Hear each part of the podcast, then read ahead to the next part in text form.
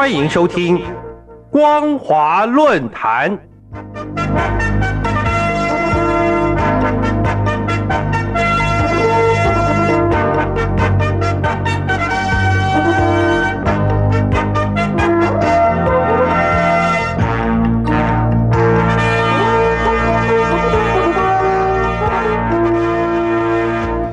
听众朋友您好，欢迎收听光华论坛，我是黄轩。今天的论坛主题是透视中共恶意影响力行动。今年十月十六号，韩国三大报之一《朝鲜日报》驻北京特派记者李伐参在该报发布“中国可能操纵民调干预台湾选举”的专文，指出，明年一月台湾即将举行总统选举。中国干预选举的担忧日益高涨，中国政府有可能通过操纵民调和军事压力等多种方式，引导对中国大陆友好的候选人赢得选举，并引述我国国家安全局局长蔡明彦在十月四号受邀到立法院报告内容表示，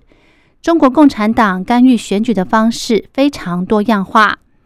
中国有可能动用军用机和军舰进行登陆台湾演习等军事威胁，以及经济胁迫、设置贸易壁垒等多种手段，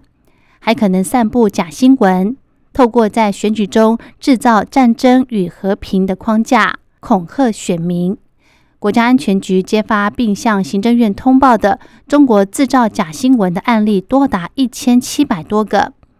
特别强调。中国操纵民意调查的可能性，可见中共仍惯用具有恶意的影响力行动，意图干预或介入我国与他国选举。此举已经引起国际与周边国家警觉，尤其当中共对他国选举产生影响与干涉时，就美国国家情报总监办公室境外恶意影响力中心的观点看来，也就是所谓的。恶意影响力行动，针对当前中共恶意影响力行动，美国之音在十月五号也以台湾总统大选倒数百日，台国安局曝露中共借选各种手段，以及十月九号法国国际广播电台以中国介入选举手法一发多元。台湾当局慎防认知战及 AI 声位技术等主题发专文报道，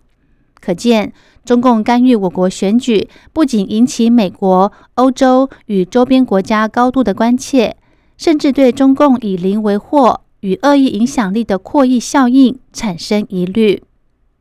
而现在，中共借扩张影响力行动干预或介入他国选举，显然非一朝一夕。不仅与人类生活经验相背离，也自曝中共所宣称的人类命运共同体的理念，以及三大全球倡议，也就是全球安全倡议、全球发展倡议以及全球文明倡议表里不一的难题。中共恶意影响力行动已经被称为数位鸦片。中共的用意显然是为了强化他在政治、军事以及经济上的影响力，以及扩张总体国家安全目标。中共对全球社会不仅企图煽动质疑美国领导能力与削弱民主方式，进而扩张影响力，尤其是针对东亚地区与西太平洋区域。中共常见的话术形式包括利用在地协力者进行资讯操弄。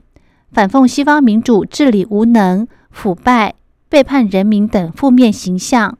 渲染西方盟国分裂、抛弃我国，实力不足与中国抗衡。美国是世界战争最大输出及全球混乱的根源。美国国内贫富不均、侵犯人权等负面形象。例如，今年十月二十五号，中共国防部发言人吴谦就说。美国好战成瘾，建国两百四十多年，只有二十六年没有打仗。美国才是国际秩序的根本乱源。相对的，中共则全力宣传中国治理模式优于西方，以及中国经济军事实力强大等正面印象。从这些可以看出，中共仍惯用对外挑拨分化来转移自己内部矛盾的手段，操弄恶意影响力行动。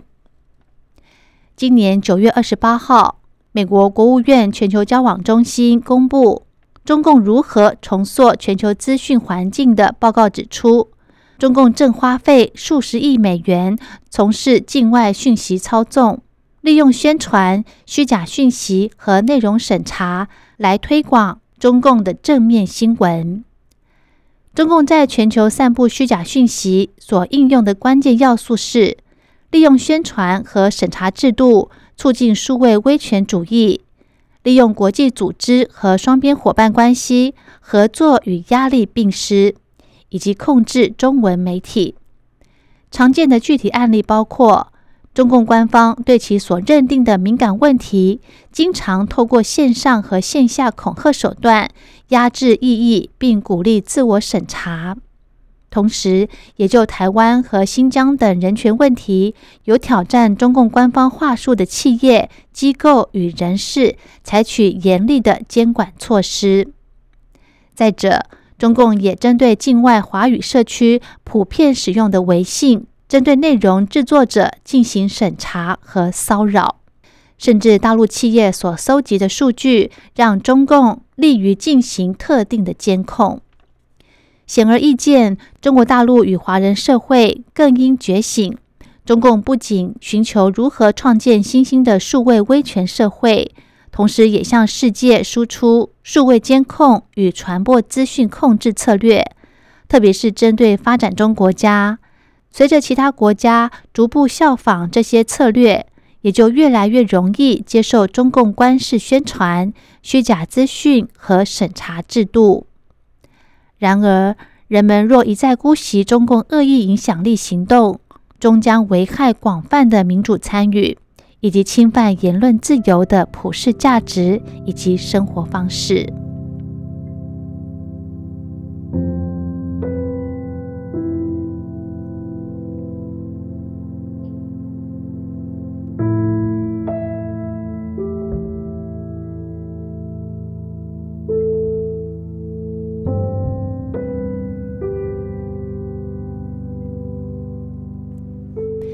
好的，今天的论坛主题是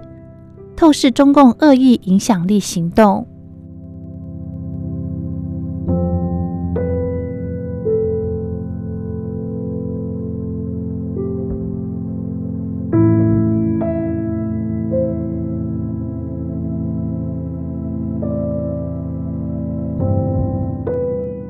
我是黄轩，感谢您的收听，我们下次再会。